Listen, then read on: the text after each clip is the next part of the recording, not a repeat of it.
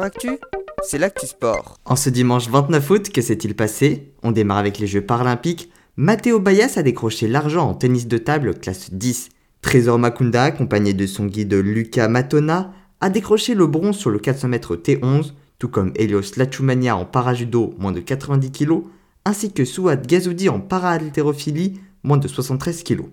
En aviron, Nathalie Benoît est-elle arrivée troisième en skiff, tout comme Margot Boulet, Rémi Taranta, Antoine Josel et Robin Lebarreau en 4 de pointe. En volée, l'équipe féminine s'est qualifiée pour les quarts de finale de son Euro après avoir battu les Croates 3-7 à 2.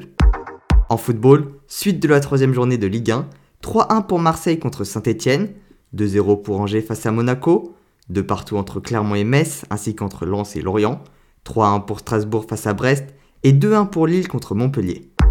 En cyclisme, 15e étape de la Vuelta, le Polonais Raphaël Maïka s'est imposé en solitaire. Derrière, pas de changement. Hot Christian Hiking, le Norvégien de la team Intermarché Wanty Gobert, est toujours en tête. En Formule 1, c'est Max Verstappen qui a remporté le Grand Prix de Belgique, un Grand Prix qui n'a pas eu lieu et dont les points ont été distribués selon les qualifications d'hier.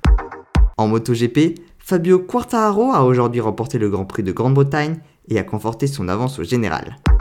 En athlétisme, l'Éthiopienne Yelemzerf Yehoulao a établi le nouveau record du monde du semi-marathon en 1h03 et 42 secondes à l'occasion du semi de Antrim en Irlande.